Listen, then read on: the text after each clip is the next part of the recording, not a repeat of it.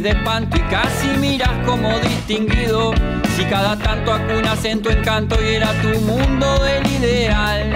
Y su ideal, mi ideal, el de aquel se puede. Buenas noches, bienvenidas y bienvenidos a Último Bondi. Último Bondi es un programa producido por el colectivo Más Igualdad que busca promover la reflexión, la difusión de ideas, el intercambio la reflexión política. Como todas las semanas, eh, elegimos un tema para tratar durante los minutos que nos acompañen y en este caso vamos a estar hablando de la producción familiar agropecuaria en el Uruguay. Una cuestión política. Como siempre, tenemos eh, una invitada y un invitado que nos van a acompañar y en este caso hoy va a co-conducir conmigo el programa Carlos Grasesco. Carlos es productor en agricultura familiar, se dedica a, la orientación de huertas y va a estar con nosotros en estos minutos compartiendo. Eh, hoy nos acompaña Virginia Rossi. Virginia es ingeniera agrónoma y magíster en ciencias agrarias por la Facultad de Agronomía de la Universidad de la República. Doctoranda, doctora perdón, en estudios sociales y agrarios en el Centro de Estudios Avanzados de la Universidad Nacional de Córdoba fue responsable del programa integral de extensión universitaria dirigido al desarrollo de la producción familiar en la región del, norte y entre otras actividades profesionales también trabajó en MEVIR, fue referente técnico departamental, fue directora de desarrollo de CLAE, perdón, fue directora de desarrollo rural del Departamento de Promoción y Desarrollo de la Intendencia de Paysandú, entre muchas otras cosas. También nos acompaña Diego Piñeiro. Diego es ingeniero agrónomo, de la Facultad de Agronomía y Veterinaria de Buenos Aires, es máster de Ciencias en Sociología Rural por la, Universidad de Wisconsin, es doctor en Sociología por el Instituto de Filosofía y Ciencias Humanas de la Universidad Federal de Río Grande do Sur, Brasil. Además, es profesor titular de Sociología y dedicación total del Departamento de Sociología de la Facultad de Ciencias Sociales de la Universidad de la República, fue decano de la facultad y es un investigador y referente en materia de sociología rural en el Uruguay. Carlos nos va a hacer una pequeña presentación y a dejar una primera pregunta para arrancar este bloque a compartir sobre este, esta temática por demás interesante. Bien, este, agradecido de, que estén acá. Y bueno, la, idea de poner este tema arriba de la mesa, este, sobre todo de por qué hablar de la, agricultura familiar, nos parecía importante destacar algunos conceptos generales, bueno, de por qué nosotros elegimos este tema. Primero tiene que ver con esto que la, concebimos a la agricultura familiar como, como un componente activo, dinámico, digamos, de la, economía rural, de la economía agraria este, uruguaya por el número de explotaciones que congrega, ¿no? estamos hablando este, de más de un 50% de las explotaciones digamos, este, que ha ido cambiando, pero se conserva ese número, entonces es un número de explotaciones muy importante del conjunto de las explotaciones agropecuarias que hay en Uruguay, este, porque también preserva y, va reconstruyendo permanentemente una cultura agraria de base local, sobre todo, este, que tiene mucha importancia en los territorios. Eh, también porque provee parte importante ¿no? de, los alimentos que, que, la sociedad en general consume, no es un fenómeno del Uruguay, pero el Uruguay también, ¿no? Este, y que es algo en ese sentido que conseguimos como muy importante para, para el desarrollo de lo, lo que es la seguridad y la soberanía alimentaria del país. ¿no? Eh, también porque es el, hecho de que sea un lugar de producción y también un lugar de vida de la familia rural, ¿no? la explotación, el predio donde se vive, también permite y habilita procesos de desarrollo que entendemos este, que sean sostenibles desde el punto de vista social y desde el punto de vista también ambiental, ¿no? este, este vínculo del lugar de explotación y del lugar de, de, vivencia, de residencia de la familia. Este, y también porque es eh, o evita también procesos de concentración de la riqueza agropecuaria, de la tierra, ¿no? este, como también habilita procesos de desarrollo alternativo. Por estas razones y por muchas otras más, nos parecía que era importante proponer este tema, este, y sobre todo porque se sabe y hoy sabemos que, es un factor de, resistencia, digamos, y que ha operado como factor de resistencia dentro del proceso digamos, de, expansión agraria capitalista en diferentes contextos. ¿no? Este, entonces, como una primera pregunta tiene que ver con, más allá de estos aspectos, eh, plantear una primera pregunta para, para ambos, para, para, abrir el tema, es, bueno, de, de, qué estamos hablando cuando hablamos de agricultura familiar, particularmente en Uruguay? ¿Ah? Este, para abrir el tema y podemos ir profundizando. Que quiera. Profesor. quiera Bueno, un gusto para mí, muchas gracias por la invitación, un honor compartir la, conversación con el profesor Piñeiro. Y, bueno, para romper el fuego podemos decir que, que la producción familiar, y en particular en Uruguay la llamamos producción agropecuaria familiar, es una manera singular, diferente de la eh, mayoritaria en nuestro país, pero que tiene un peso muy importante en la cantidad de mm, familias que viven y trabajan eh, en el medio agropecuario.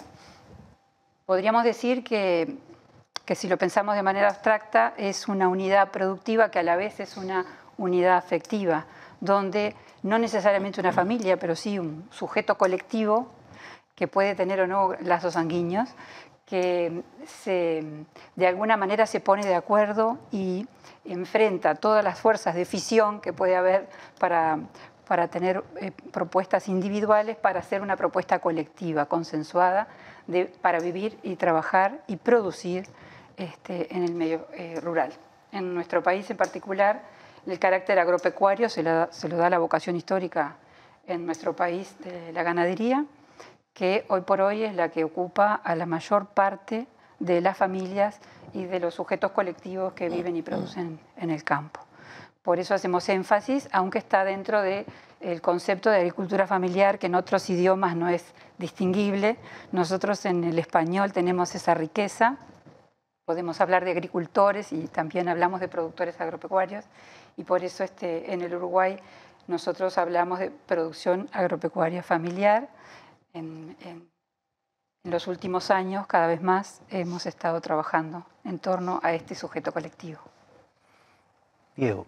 Bien, yo quería empezar agradeciéndoles la invitación este, a este programa que, me parece tan, tan interesante, mirado además varios de, los que estuvieron antes que nosotros.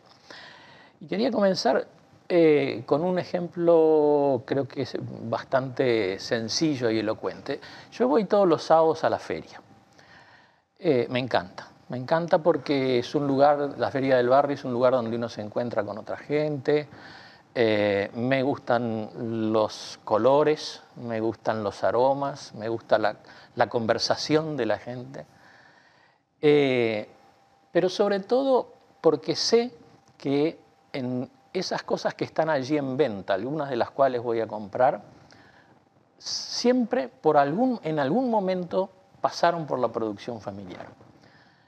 Ya sea eh, principalmente en la producción hortícola o frutícola, siempre hay alguna etapa en la cual ella fue producida totalmente por productores familiares o en algún momento tuvo algo que ver con un productor familiar. Pero me paro en el puesto de los quesos soy amante de los quesos y me, gustan ser eh, los distintos tipos de queso que hay, cómo se producen. Eh, y eso pasó seguramente por un productor familiar. Varios, eh, es decir, algunos de los que están a la venta, de los quesos que están allí a la venta, aún tienen la marca de un productor familiar. Quesos que están marcados con un sello, porque hay un control violeta, sí, un, un sello violeta, porque es un control que se le hace a la producción de, quesos. Eh, y después, en los otros quesos que por ahí están más manufacturados, tal vez la leche, muy posiblemente, la produjo algún productor familiar. Y lo mismo en el puesto de los fiambres. Seguramente que eh, cuando uno compra un poco de, algún fiambre, cualquiera de ellos, o un chorizo, lo que sea, eso fue producido eh, son, provienen de cerdos que fueron alimentados, producidos por un productor familiar. Entonces, yo creo que la producción familiar, a pesar de que nosotros, el común de la gente tal vez no la tiene incorporada y no la ve, sin embargo, está en muchos de los alimentos que todos eh, consumimos al final del día. Tal vez menos en los supermercados, porque allí hay muchos productos procesados y ultraprocesados, que son los que no nos hacen bien además. Pero en, en la feria es donde uno encuentra la producción familiar más presente. La puede ver, la puede oler, la puede sentir. Por eso me gusta. Ahora, este asunto que vos desarrollás eh, acá y que nosotros lo podemos eh, considerar como muy nuestro, ¿no? En general no es tan conocido por la población o tan reflexionado por la población. La gente no está pendiente de qué es de la vida de los productores familiares, lamentablemente. ¿no? Creo que hay poca conciencia del asunto de qué es lo que estamos comiendo y de qué cosas dependemos para vivir, pero no es un asunto solamente nacional, ¿no? O sea, la producción familiar, de hecho, eh, a nivel mundial es, es algo que sostiene este, en buena medida, porque continuamente escuchamos hablar de, de, la otra producción como, ¿no? como el sustento del mundo o bueno, como este, parte principal, como quien dice, de la cadena este, alimentaria, este, y hay un relativo desconocimiento de que hay un porcentaje eh, superior ¿no? de la población mundial que se abastece directa o indirectamente de la producción familiar. Eh, yo creo que hay eh, poca conciencia, además, de que la producción agroindustrial, diría yo, es una producción que está generalmente bastante manipulada en el sentido de que es producida con la utilización de muchos insumos químicos eh, que no tenemos muy claro eh, cuál es el efecto sobre los consumidores.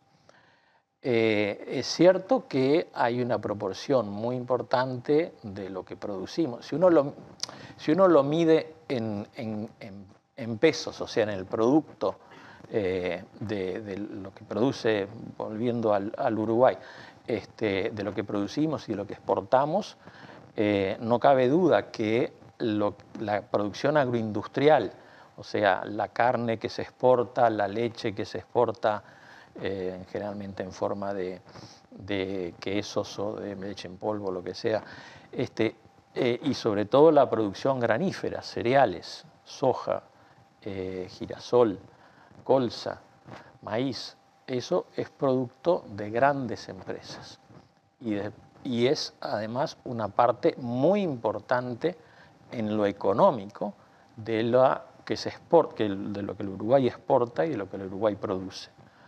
Pero en el consumo interno, la producción familiar es muy importante. Virginia. Capaz que ahí, complementando lo que dice Diego, a nivel de los datos estadísticos que lleva la FAO, por ejemplo, este, se puede decir que la mayor parte de la responsabilidad de alimentar el mundo hoy cae en productores de tipo familiar eh, de distintas, este, con distintos énfasis, eh, más campesinos, más indígenas, pero en distintos continentes, con sus características propias, pero que hoy tienen esa responsabilidad directa de alimentar a las poblaciones. Se da esa paradoja en nuestro país. Un país por un lado pequeñito, por otro lado muy rico en recursos naturales, como dice Diego, productor y exportador desde la época colonial. Y sin embargo uno entra en el, portal de la FAO, como me pasó a mí ayer, y entra a buscar datos de hambre y lo primero que identifica la computadora es que estás en Uruguay. Y la computadora te dice, la página web de la FAO te dice, en tu país hay 300.000 personas que están pasando hambre. Y eso te interpela, ¿no? O sea, que hay un sistema agroalimentario mundial que a su vez tiene que ver con lo que pasa en el Uruguay, ¿verdad? Y que a su vez no es este, suficiente la alimentación en el mundo para llegar a quienes tienen que llegar, ¿no? Entonces, ¿de qué estamos hablando cuando decimos que el Uruguay le da de comer a muchos millones de personas porque exporta ¿no? algunas materias primas que luego van a ser eh, energéticamente transformadas en, alimentos. Sin embargo, hoy en nuestro país, si será importante conservar la producción familiar, que tenemos 300.000 uruguayos, según la FAO, que están pasando hambre. Nos tenemos que ir al primer corte y ya volvemos porque sin quererse nos metimos en el segundo bloque sobre qué significa esto como, como, como proceso social, ¿no? Este, en qué medida nos produce como, como sociedad, como colectividad humana. Bueno, no se vayan, en un minuto volvemos con el segundo bloque de Último Gol.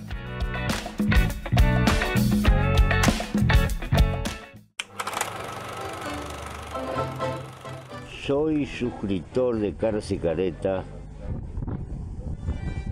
porque necesito periodismo comprometido, independiente. Te pido que en lo posible te hagas suscriptor porque hay que luchar contra el blindaje periodístico que existe en nuestro país y que termina pulverizando la libertad de prensa. Gracias y hasta siempre.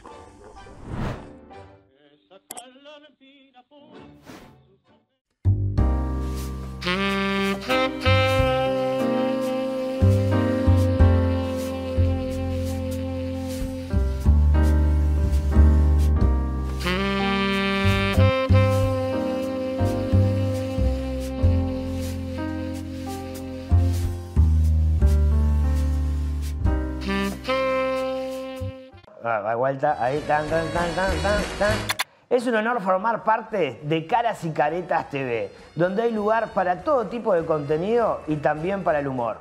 ¡Sumate! ¿El periodismo es libre o es una farsa? Así lo decía Rodolfo Walsh. Apoyá el periodismo libre. Apoyá Caras y Caretas.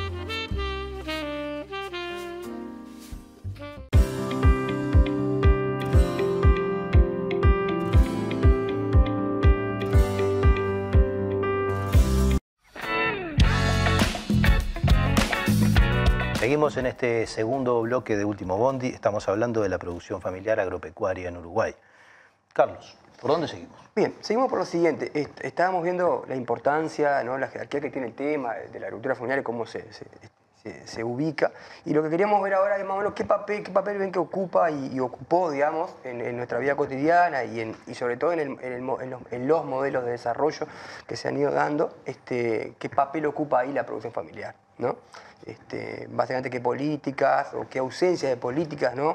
han, como intervenido en la, historia de la, agricultura familiar, ¿no? Este, y también un poco qué es lo que se ha estudiado, ¿no? qué es lo que se ha ido estudiando ¿no? en el tema, tanto a nivel mundial como a nivel del, país, algunos aspectos centrales de lo que, ha surgido a nivel conceptual y a nivel también digamos, de información, ¿no? Este, eh, y también ver un poco cómo se considera esto a nivel internacional. O sea, el tema, bueno, la realidad uruguaya en contrapunto con la, con la realidad internacional en América Latina y este, en otros países del mundo. Bueno. Virginia. Muy bien. Este, una de las características principales y que hay bastante acuerdo a nivel mundial para denominar tipos familiares eh, de la producción es el papel protagónico de la fuerza de trabajo de familia o de eh, grupos asociativos que trabajan coordinadamente. Entonces, eh, primer cosa que, que se destaca, a diferencia de otros modos de producción donde hay un trabajo asalariado, la mayor parte de la fuerza de trabajo en estas unidades de producción proviene de la familia o del núcleo que compone ese proceso asociativo que nosotros lo llamamos sujeto colectivo, que es el la producción agropecuaria familiar. Tenemos distintas maneras y a lo largo de la historia los hemos ido viendo de distintas maneras.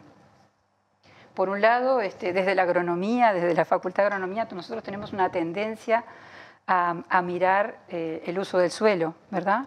Entonces, eh, durante mucho tiempo nosotros asimilamos esta manera de producir, este modelo de desarrollo, con este, el tamaño de las explotaciones, ¿no? Hablábamos de pequeños productores. Y tan es así que hasta el último censo, por suerte ahora pronto vamos a tener uno, pero el último que tenemos de 2011, no establece, cuando se hizo el censo, esta categoría de indagación. Entonces, nosotros podemos intuir a través de los datos censales, reprocesando o mirando algunos datos estructurales, de cuántos eh, productores estamos hablando al 2011. Y, y una de las cosas más claras que quedan en el 2011 es que la cantidad total de productores que hay en el Uruguay, mirados como explotaciones agropecuarias, no como productores, con esta mirada más agronómica al uso del suelo, podemos decir que tenemos en el 2011 la misma cantidad de explotaciones agropecuarias que teníamos en 1908, cuando hicimos... Un siglo después. Sí, un siglo después.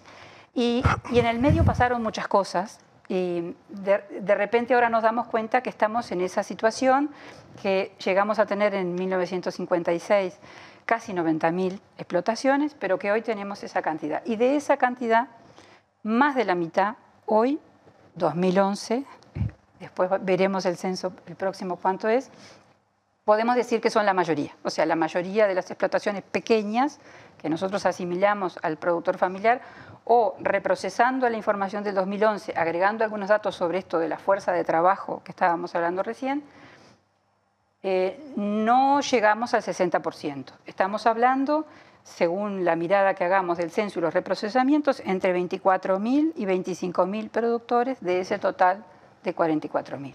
Esa es una mirada, pero hay otras miradas posibles. En los últimos 15 años, a instancias de los propios productores familiares agrupados en Comisión Nacional de Fomento Rural, se desplegaron un montón de políticas que parten del registro de los productores familiares, no mirando ya el uso de suelo, ya no mirando la explotación agropecuaria o el tamaño, sino eh, mirando a la familia que vive y trabaja ahí y cómo se relacionan los distintos factores de esa familia.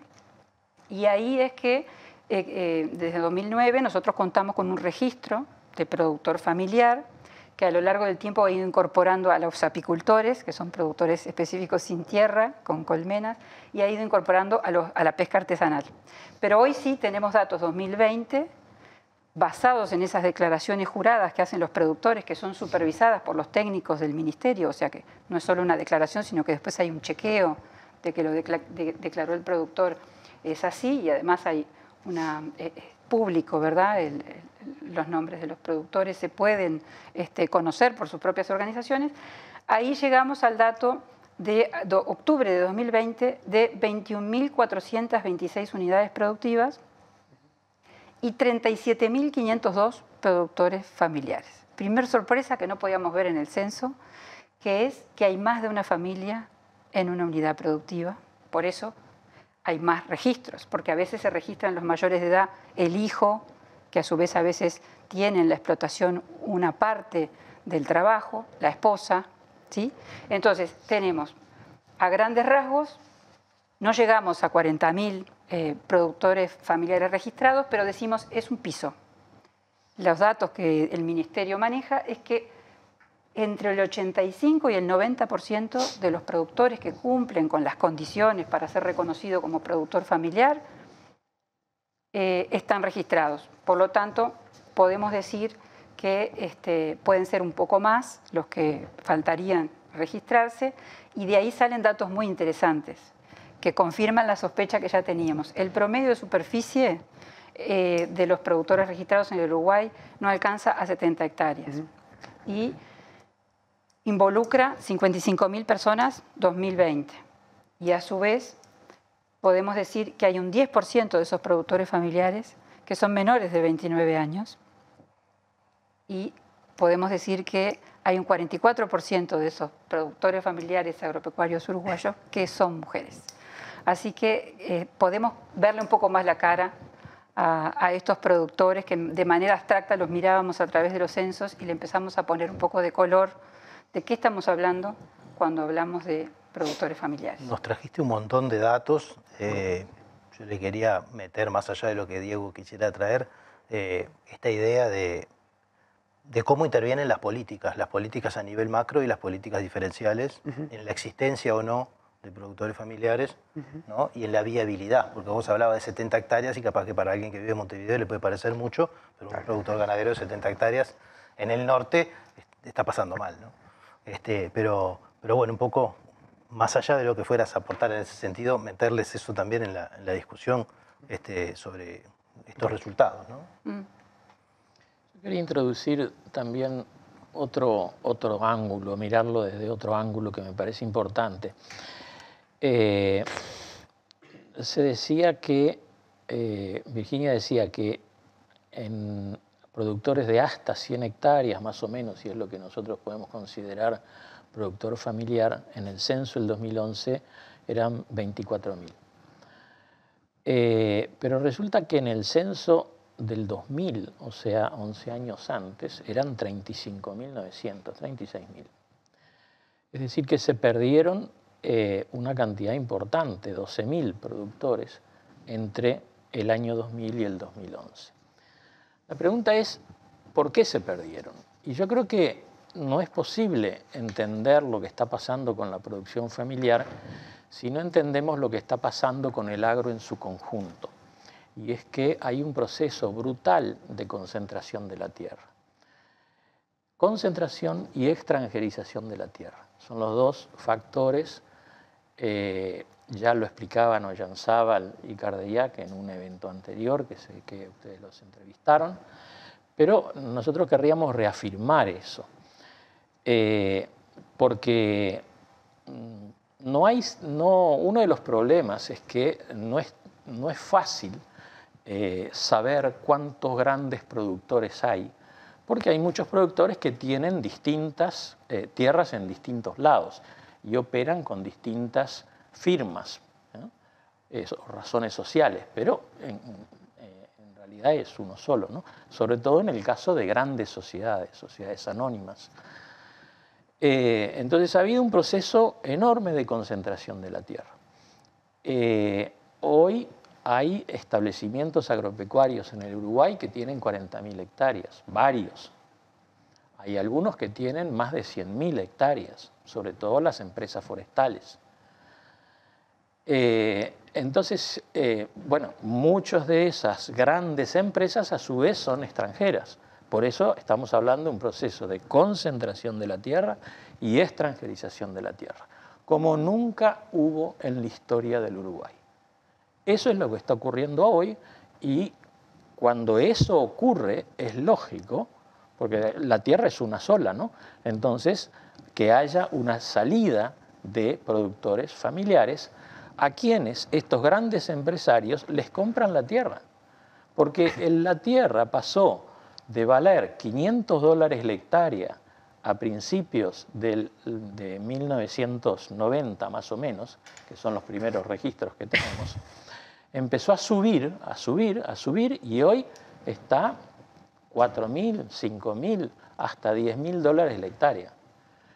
Entonces, eh, no hay con qué darle. Si vienen a un productor que a lo mejor eh, no le está pasando bien, que a lo mejor tiene una edad avanzada, que no hay demasiados hijos que, que lo reemplacen, como decía Virginia, y le ponen arriba de la mesa un montón de miles de dólares por sus 100 hectáreas, es difícil resistirse.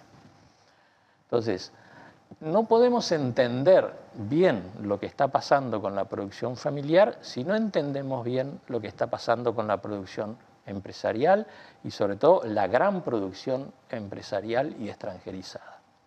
Eso es lo que a mí me parece que no podemos mirar esta cara si no vemos la otra. Porque en el, medio, en el medio de todo esto, justo en este proceso que vos decís, incluso ha habido políticas diferenciales, ¿no? pero esas políticas como que no tienen capacidad de ir contra esta tendencia generalizada. Seguramente ahora los nuevos datos del censo nos van a dar una pista sobre los efectos o no.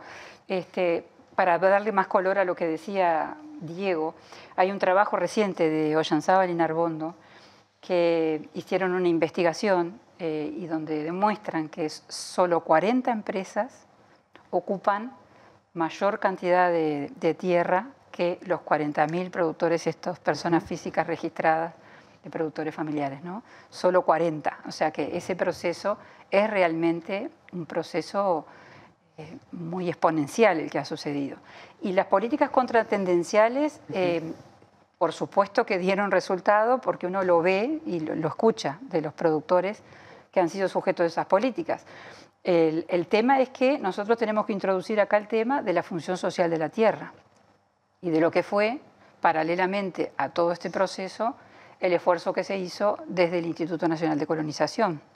Creo que ese es un tema que tiene que ver con esto, ¿no?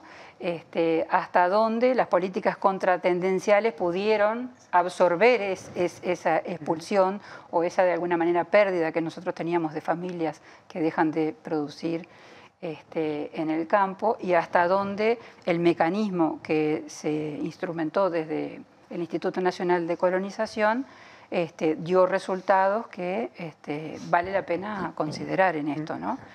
Pero, pero sí, seguramente ha sido una carrera de un ratón contra un león. Iba a decir, era como poner un ventilador contra el viento, ¿no? sí, Como que puede ser que en el pequeño espacio tenga un cierto efecto, pero, pero como que en lo macro este, esa tendencia parecería ser fuerte, ¿no? Fíjate que el Instituto Nacional de Colonización en su conjunto maneja 600.000 hectáreas. Estas 40 empresas que les comentaba que salen del trabajo de, de Ollanzaban y Narmondo ocupan 1.900.000. El 10% de la superficie. Sí, este, Muchísimo más que, que, todo el mayor terrateniente, como decía Gabriel, que es el Instituto Nacional de Colonización. Bueno, nos tenemos que ir de este segundo bloque. No sé si querías dejar alguna pregunta planteada ahora. No, capaz que para dejar planteada para, la próxima, si tuvieran que, que, pensar o trazar, digamos, caracterizar esas políticas, ¿no? Este, contratendenciales o esas políticas que se diferenciadas que se realizaron en dos o tres, este, capaz que mencionarlas como para que la gente sepa bueno de qué estamos hablando, ¿no? Cuando hablamos de esas políticas y dónde operaron, ¿no? Si bueno, tierra, capital, este, toda la parte de financiamiento, etcétera. Bien, bueno, volvemos ahora en un minuto con el tercer bloque de Último Bondi.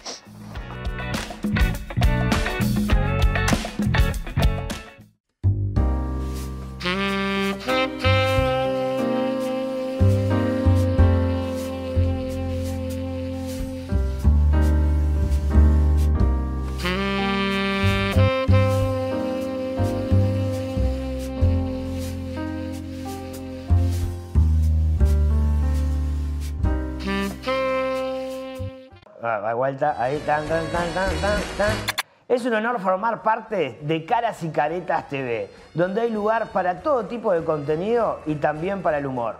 ¡Sumate! ¿El periodismo es libre o es una farsa? Así lo decía Rodolfo Walsh. Apoyá el periodismo libre. Apoyá Caras y Caretas.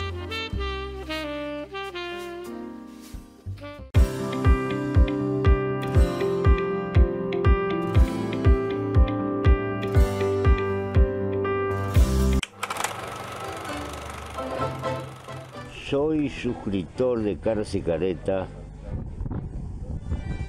porque necesito periodismo comprometido, independiente.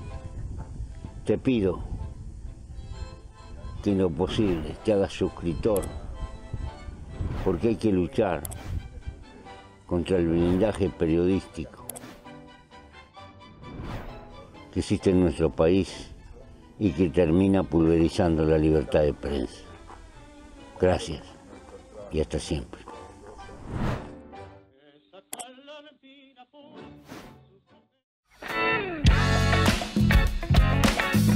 Volvemos en este tercer bloque de Último Bondi. Eh, Carlos cerraba el segundo bloque con algunas preguntas sobre eh, las cuestiones de políticas ¿no? Eh, referidas al asunto. Nos toca en este bloque, como siempre, hablar de política también, referida al asunto, ya no de políticas específicas, sino de, un panorama más general. Y, nos queda por ver, eh, bueno, algunos asuntos vinculados a esto que se estaba planteando. Primero, el, nivel global de esta tendencia, ¿no? En qué medida esto es un proceso eh, de acá o un proceso mundial, cuáles son las fuerzas que, que están tensionando. Este Diego ya traía algunos avances en el bloque anterior sobre este asunto. Está el problema de la relación con el ambiente. Nos dejaste picando hoy el tema del hambre en un país que produce alimentos. ¿no? Hay como problemas de modelo ¿no? a, abordar en todo esto y capaz que es la hora esta de plantear aquellas cosas que como sociedad tenemos que pensar. ¿no? O sea, que, que, estas transformaciones del mundo nos han traído, más allá de las explicaciones, las tenemos enfrente como problema y va a haber que abordarlas como sociedad. Diego, arrancás vos este. bueno, eh, yo te decía que quería hablar un poco más de, política que de políticas. Eh, yo creo que los productores familiares también hay que considerarlos como un actor político importante en la política eh, cotidiana, en la política del país. Y quiero traer a cuento algo que estoy, estoy estudiando, estoy trabajando, una, investigación que estoy haciendo, que me tiene muy entusiasmado y por eso de alguna manera me gustaría compartirla, que es el papel que han jugado los productores familiares o pequeños productores o como quieramos llamarlos, este, en distintos ciclos y momentos políticos de este país. Eh, que yo diría que hay cuatro momentos en la historia del Uruguay en los cuales, en el cual, este, en los, cuales los productores familiares tuvieron un papel importante y a veces hasta que quiebran una tendencia.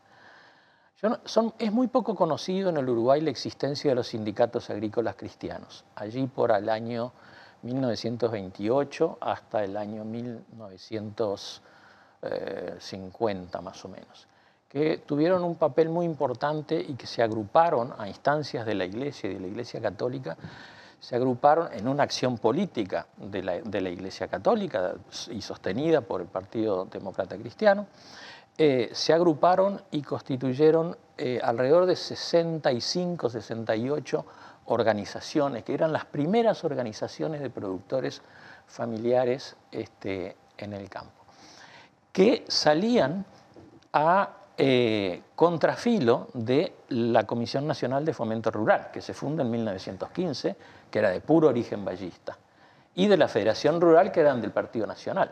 Entonces, los sindicatos agrícolas cristianos, eh, digamos, que se oponen a esas, o, es otra forma de expresar otras... ¿Y, juntan productores y trabajadores? No, solamente productores. Solamente productores. Solamente productores y con una alta presencia de inmigrantes. Este, o sea, de gente que vino de Europa principalmente y colonizó. Es la, etapa que decía Virginia que hay un crecimiento importante de la producción familiar. Primer momento. El segundo momento es bien recordado en la historia del Uruguay. Es eh, Benito Nardone o Chicotazo, que con sus que cuando eh, eh, un, conductor radial de enorme capacidad expositiva que por distintas razones empieza una carrera política a través de la radio y empieza a nuclear a los productores familiares, principalmente, productores también, algunos productores más grandes, empresariales, y termina haciendo una alianza con Herrera y partido eh, y funda, eh, eh, bueno, no, hace, la alianza con Herrera y en las elecciones de 1958 gana el, herrerismo por esa alianza, con los votos de Nardone. Tercer momento es en el, quiebre en el quiebre económico brutal que hay en el año 2012 en este país. Yo no sé si ustedes se acuerdan de eh, lo, que, de las, eh, lo que se llamó rentabilidad o muerte, que fue un movimiento que durante varios años estuvo eh, presente, incluso en las calles de la ciudad, porque hicieron dos o tres manifestaciones muy impresionantes. También un, ahí tengo más dudas, si es, fue eso lo que produce el, quiebre de los partidos políticos tradicionales y eh, la, que gana el Frente Amplio en el año 2005. Pero es bastante claro, y eso lo tengo en un, en un trabajo que está por salir en un libro recientemente, la importancia que tuvo un solo Uruguay en que el Partido Nacional y sus coaligados ganasen las elecciones recientemente. Porque la tuvo. La tuvo porque hay un cambio en la historia, en la historia rural del país, en, el, ruralismo, que eh, en este último periodo se alía mucho más fuertemente con, los partidos de la coalición y consigue eh, cambiar el, sistema político. Eh, en, en, el año, en las elecciones del 2019, es el interior del país el que hace, produce el cambio en, la orientación política. Entonces, quiero con esto hacer notar de que no es solo un actor económico, ni tampoco un actor social, también es un actor político. Puede actuar como actor político. Y depende de cómo se den las circunstancias políticas y de cómo se lo oriente políticamente los resultados que luego se tienen. Y eso es algo que me parece que, es importante que eh, todos nos demos cuenta y el sistema político nos demos cuenta que está ocurriendo. Me deja una pregunta para hacerte ahí, pero tenemos que también ir por los otros, que es ¿en qué medida a los productores familiares les fue bien en esas alianzas a lo largo de la historia? Este, en esta última está por verse y en las anteriores, ¿cómo le fue? ¿No? Porque ahí no se juntaron solamente productores familiares, ahí se juntó exacto, el campo, exacto, como quien dice, ¿no? no quiero que se este, interprete mal. Claro. ¿no? es solo los productores pero sí estaban los productores pero familiares. Con las cifras que les estamos dando de la cantidad de productores familiares que hay en el total de productores, está claro que, que juegan sí un papel importante. Por supuesto. Les dejaba planteadas estas otras cosas. Vos hablabas hoy de algo que me dejó, ¿no? me dejó este, eh, tensionado, ¿no? que es decir, cómo eh, en este modelo productivo en el que vivimos, ¿cómo hacemos para vivir en un país que produce la cantidad de alimentos que tiene y sin embargo tiene eh, problemas de, seguridad alimentaria, de satisfacción, este, de, este, de, soberanía ¿no? este, y de todo lo que está vinculado a esto, y en qué medida esto es el producto de estos otros modelos que estábamos viendo, ¿no? de cómo, se ha, cómo la producción empresarial en el campo ha desplazado en su competencia por, por, su afán este, de lucro natural, ¿no? como, como empresa, este, a esto otro, este, y qué ha sido de, cuál es la perspectiva, ¿no? Este, y, quiero mezclarlo también con esta idea que, hablábamos hoy del tamaño de las cosas, ¿no? Es decir, cuán eh, suficientes o insuficientes eh, pudieron ser las medidas y si es posible pensar en un futuro mejor este, solamente desde políticas diferenciales o hay que tener políticas que abarquen el problema este, de la tierra en un aspecto mucho más global. Es un lío bárbaro. bueno, eh, por supuesto que, acuerdo con, Diego que también es un problema político. Este, me hizo acordar a los trabajos de, de maestría de, Constanza Moreira, que ella eh, justamente singulariza los procesos en el Uruguay y los distingue de los que han pasado en otros países por lo temprano que se consolidan los partidos políticos en el Uruguay y por, eso mismo como esos partidos se constituyen en intermediarios muchas veces de las organizaciones de productores, este, más en nuestro país que en otros lados, desde muy temprano en la historia. Y, y, hay algo que es cierto de que en el periodo de tres gobiernos frente amplistas eh, y en el programa del Frente Amplio Encuentro Progresista estuvo la producción familiar dentro de esa este, reivindicación y que mm, de todas las organizaciones este, en las que participan los productores familiares, la más potente hoy día y desde entonces en la historia es la Comisión Nacional de Fomento Rural, tuvo un papel importante en ese diálogo con la política para eh, conseguir este, de alguna manera esas actividades, este, esas propuestas contratendenciales. Entonces, bueno, podemos decir, ¿es suficiente tres gobiernos para contrarrestar procesos que de repente vienen de décadas? Este, lo que se destruyó con las políticas neoliberales en los años 80-90 los podemos contrarrestar este, rápidamente, esta es la forma, es la única forma. Bueno, ahí hay, mucha tela para cortar, pero sí es cierto que durante muchos años eh, hubo beneficios concretos este, para los productores, que me parece que no es la idea enumerarlos aquí, pero desde los aportes patronales, que para los menores de 200 hectáreas fueron muy importantes, hasta distintas este, eh, programas de financiación de infraestructura, de acceso a la tecnología. Este, quería nombrar un, evento político muy importante que sucedió en el 2014, que es la Declaración de Interés General por Ley de la Producción Familiar. Y eso es ley. Entonces, este, esa no es una conquista eh, sencilla y creo que es una, una, conquista que eh, va a traer sus frutos y que tiene que seguir siendo este, estratégica. Y, como para mencionar una política que a mí me parece que tiene muchísimo para rendir, porque en otros países hemos visto, en el caso de Brasil, la potencia que ha tenido, es el tema de las compras estatales, o sea, la reserva estatal de cupos este, y a veces en algunos sectores el 100% de productos de la producción familiar como una forma de este, asegurar el destino de la producción. Que eso es difícil, es muy cierto que la producción familiar estaba bastante devastada, desorganizada y que hubo que hacer un proceso de fortalecimiento de las organizaciones para poder este, captar estos beneficios, muy cierto. Hoy podemos decir que, por lo menos en los pocos años que se caminó, desde 2015, que se reglamentó esta ley 19.292 hasta el 2019, 12 organizaciones este, fueron este, captaron ese, beneficio y eh, aprovecharon las compras públicas. Pero también hay que ver lo que no hicimos. Nosotros mirando también los países vecinos, tenemos un país como la Argentina que tiene una institucionalidad eh, con centros de investigación y desarrollo tecnológico para la producción familiar específicos.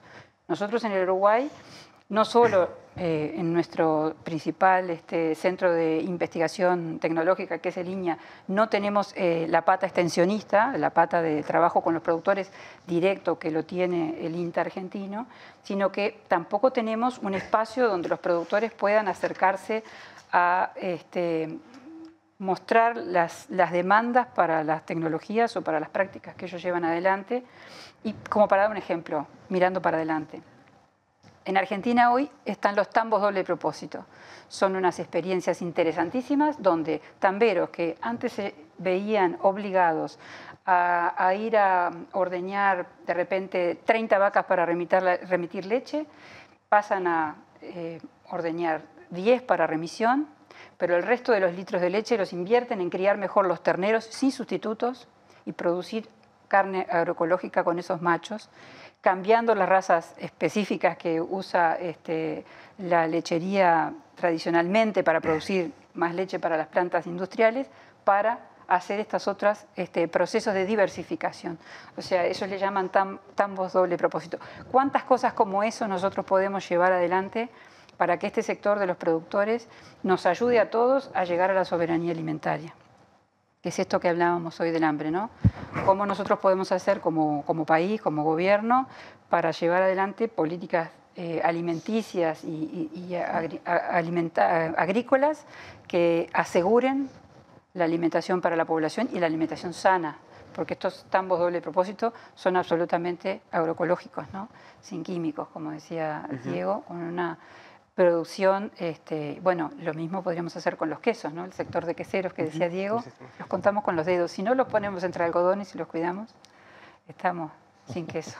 Nos quedan un par de minutitos para si quieren pasar algún reclame sobre asuntos más generales. Tengo con ganas de... No, yo, creo que hay una, una, pregunta que vos hiciste en algún momento que no le hemos dado respuesta, en parte por ignorancia, por lo menos yo, que es qué pasa en el resto del mundo. Eh, bueno, la producción familiar es, eh, así como es importante acá, es igualmente importante en otros países del mundo, eh, inclusive en países muy adelantados. Eh, yo, como dijiste, estudié en Estados Unidos y en, Wisconsin, y allí la, atención a los productores, a los granjeros familiares es muy importante. Y el, tal vez uno de los modelos que más me gusta es Francia, que es un, país donde ha habido políticas, políticas activas de promoción de la producción familiar y una política muy, muy interesante que a nosotros nos vendría muy, muy bien, que es cómo producir el relevo generacional. Porque el relevo generacional es un problema muy, muy serio en el Uruguay, porque tenemos una eh, proporción muy importante de eh, productores titulares eh, de más de 60 años. Y no sabemos cuántos de los jóvenes que vienen detrás van a estar dispuestos a seguir produciendo. Entonces, pero en parte es porque, yo diría, en buena parte es porque no hay sistemas que tienen que estar tutelados para producir el trasvase generacional. Porque el veterano, eh, bueno, la jubilación que va a tener cuando deje el campo va a ser muy baja porque los, ah, los aportes han sido este, pocos. Eh, y entonces cederle el campo a, los descendientes eh, no es fácil, porque se queda sin su fuente de sustento principal. Pero a su vez, el hijo que quiere quedarse con el campo, o la hija que quiere quedarse con el campo, para explotarlo, tampoco tiene recursos y dinero para comprárselo al padre o para proveerle una pensión de por vida. ¿no? Ahí tiene que haber una política estatal. Más fácil que repoblar el campo sería sostener la continuidad Pero es claro que intergeneracional. Es claro que sí. Existen muchas utopías. Más allá de la familiar, ¿no? Nosotros le hicimos un estudio en el gobierno anterior a la Dirección de Desarrollo Rural sobre eh, los productores familiares, los problemas de los productores familiares y el problema del acceso a la tierra. Y la conclusión, un equipo grande de gente trabajando en eso, la conclusión a la que llegamos era que mm, hay que tener una política de colonización, pero más importante que la política de colonización es una política de relevo generacional, porque ahí la tierra la tenés y lo que tenés que hacer es no perderla, porque si el, veterano no se la puede transmitir a los hijos, la va a vender. Se va a ir al pueblo, la va a vender, se va a comprar la casa en el pueblo y chao, se perdió otro productor familiar. Entonces tiene que haber una política de sostén a ese traspaso. Carlos quería Bien, no, básicamente agradecer y sobre todo esto que estábamos comentando recién, las perspectivas. Capaz que en estos titulares, tirar un poco Virginia ya, ya planteaba algunas perspectivas, este, pero si se le ocurre algo más, de cuáles serían las perspectivas de política para desarrollar. Yo creo que esto de la, de la, de la, del trasvase generacional es algo muy, muy importante y central, pero bueno, si se le ocurre alguna cosa más de, bueno, qué se necesita para impulsar el desarrollo de la producción agropecuaria familiar, Sí, este, por, la línea que iba Diego, este, tampoco ver lo que nos pasa en, el medio rural con el relevo generacional, con lo que nos pasa en el resto del país. Somos un país envejecido, que tenemos un problema ahí, no solo los productores familiares lo tienen, los tenemos todos. Y por otro lado, este, eso también hay que ver la, la, mitad del vaso llena. Esa quiere decir que vivimos más, que podemos estar más tiempo en el trabajo que antes y quizás también tenemos que ser más agresivos en esa política que dice Diego de apoyar a los relevos sin necesidad de sacrificar a la generación que todavía es productiva. Entonces, al vivir más, somos más productivos más tiempo, también tenemos que pensar que hay otras formas de relevo y por eso el Instituto Nacional de Colonización es fundamental. Para, para, complementar esas necesidades de crecimiento que una familia tiene sin tener que hacerse su propio suicidio de una generación para, para que nazca la otra. Y en eso se trabajó mucho. Este, creo que en estos años hay pruebas concretas de que los jóvenes, cuando tienen las condiciones, pueden optar por quedarse. No es que todos los jóvenes se quieren ir. Hay grupos de jóvenes en todas las organizaciones este, de productores y en los productores familiares también. Entonces, bueno, este, no es un problema eh, solo de los productores, creo que es un problema de la sociedad en su conjunto. Como dice Diego, hay que abrir los ojos ahí. Bueno. Este, nos tenemos que ir, eh, creo que quedan un millón de cosas, pero quedaron un montón de cosas planteadas que me parece que, son buenas en esta idea que nosotros queremos hacer, de este ejercicio de dejar cosas para pensar, ¿no? de, desempolvar algunos temas que han estado muchas veces en la agenda política, pero se han caído o que han sido tapados por, ¿no? por, algunos enfoques ¿no? que no necesariamente permiten eh, pluralidad de, opiniones. Y bueno, me quedo con, con esta idea de que de que hay que tener políticas en distintos niveles, ¿no? políticas muy generales que pueden tener que ver con la discusión del acceso efectivo a la tierra, ¿no? o, restricciones a determinado tipo de, usos y prácticas que pueden tener que ver con los modelos eh, globales productivos, ¿no? que eso tiene que estar complementado con políticas diferenciales, que tiene que haber una evaluación, que está el problema de la ruralidad, no solamente de la producción, ¿no? que esto que decíamos, bueno, es vivir también, y no es solamente producir, no es el productor familiar, sino de una ruralidad que ha cambiado mucho, ¿no? Que este, este, y que hay que derribar algunos mitos sobre todas las cosas que no se pueden, este, porque hay muchas experiencias que muestran que, bueno, que sí, se puede seguir habitando, se puede seguir este, produciendo. Nosotros nos vamos, les agradecemos mucho, por supuesto, ha sido un gusto enorme estar acá. Este, y bueno, la invitación. Y la semana que viene eh, nos volvemos a encontrar con otra propuesta de Último Bondi. Buenas noches.